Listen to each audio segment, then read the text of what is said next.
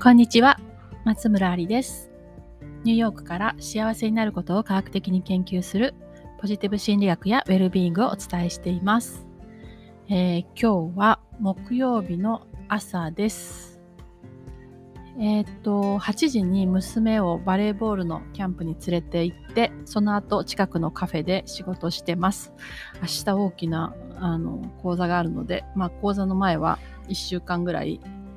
なんかこんな感じになります。まず1週間前にならないとできないっていうのと、あの、やり出すと10でいいのに100ぐらいやりたくなっちゃうっていうのとね、あって。はい。で、今日はカフェからなので、ちょっとうるさいかもしれません。大丈夫かな？この小さなミニマイクがよく動いてるかもしれません。はい。で、今日は14歳半、14歳半の生態ということでお話しします。うん。そう。えっと、14歳半になったのはね、息子なんですけど、えっと、今、国際ポジティブ心理学会の、えー発表をね、毎日いろいろ聞いてて、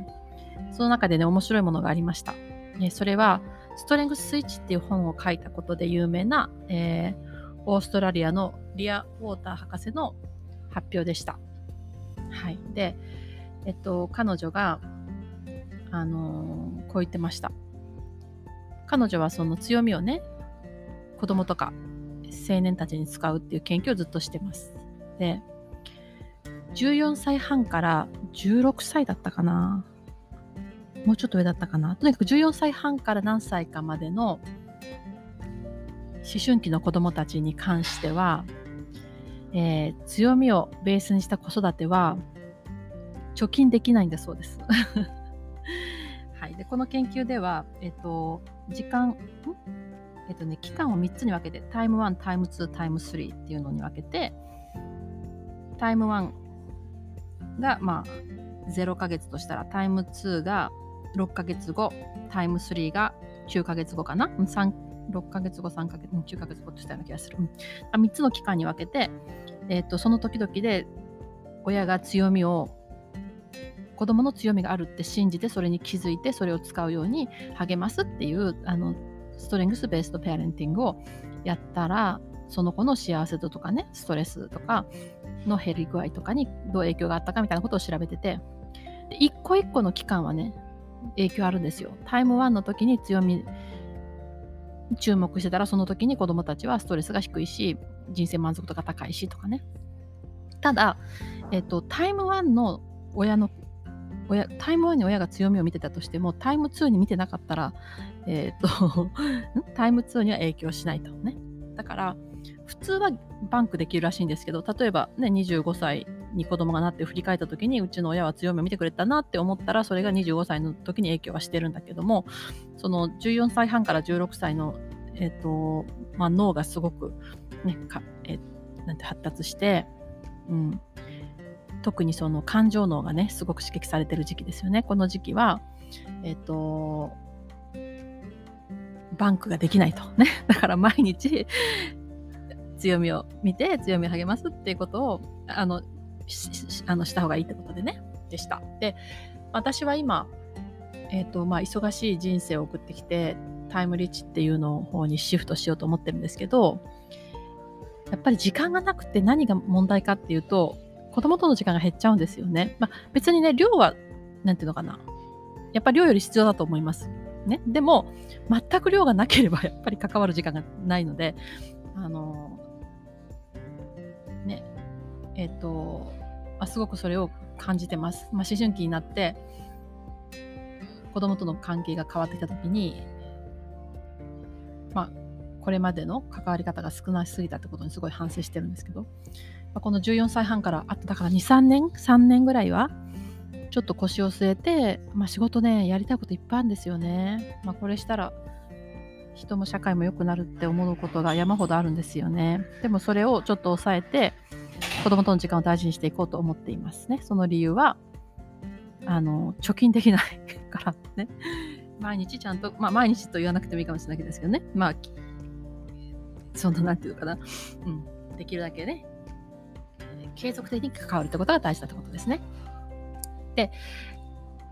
えっ、と今はね、14歳半のちょうど息子が14歳半で見てて、まあ、すごい変わってきてるなって思うのは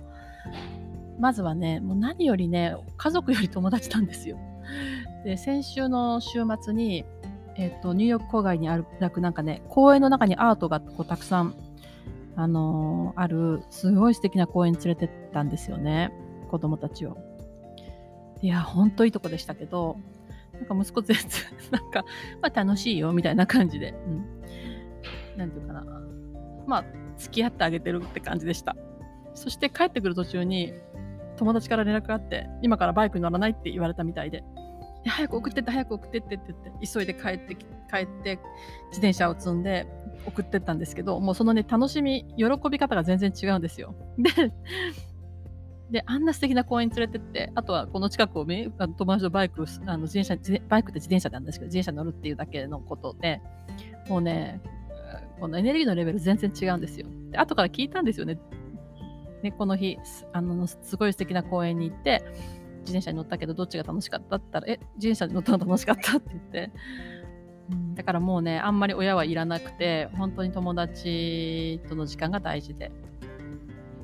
で、まあ、日本に行かなくなってねキャンプもいっぱいなんでバスケットボールキャンプ1週間入れた以外はもう家にいてどうかなと思ったけど、えー、っとお友達グループがね11人いてその子たちの中でバイク乗ったり昨日の夜はその子の一人の誕生日パーティー。で、今はそのプレデートが大体、まあ、バイクで午後数時間乗って帰ってくるか、えー、夜、夕方か、夕方5時とか5時半から始まって10時、10時半ピックアップっていうのが多いですね。で、大体子供たちは、まあ、プールがあるお家も多いので、プールに入ったり、あとは、あの昨日は広い庭でかけっことかしてましたけど、で、ご飯食べて映画とか見たりするときもあるのかな？うん、で、あ、あの、流行ってるのはマンハントって言って、まあ、かくれんぼですね。大きな敷地でかくれんぼずっとしてるみたいな、うん、感じで。そうです。で、あんまりにも、ね、もう友達といたいし、あとはゲームして部屋から出てこないし、本当はオリンピック家族で見たいのに一緒に見てくれないし、ちょっと寂しいんですよね。うん、そう。でも、えっ、ー、と、数少ない彼とね、えー、いる時っていうのは彼の強みを見つけて強みを励ますっていうことを定期的にやっていきたいと思いました。なぜかというと思春期は、えー、貯金できないからです。はい。これを聞いている思春期のお父さんお母さんは、えっ、ー、と、なんていうかな。全然ね、長い時間いらないんですよね。でもこう、やっぱし、あの、適度に、えー、関わる。関わった時は強みを見つけて、関わるっていうのをやってみてください。私も継続してやっています。はい。えっと、オンラインサロンアリズアカデミアでは私が最新の、えー、幸せになる、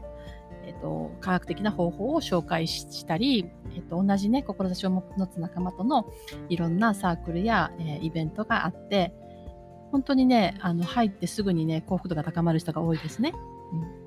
え興味がある方は覗いてみてください。えー、今週のアカデミアは日本の土曜日の朝です。アカデミアに入っている方は録画で見ることができます。今1週間猛烈にまとめている、えー、世界のウェルビーイングとポジティブ教育の中から、ポジティブ心理学の研究の中から、えー、アカデミアの皆さんに一番役立つそうなものをまとめていますので、土曜日にお会いする方はお会いしましょう。それではニューヨークから松村ありでした。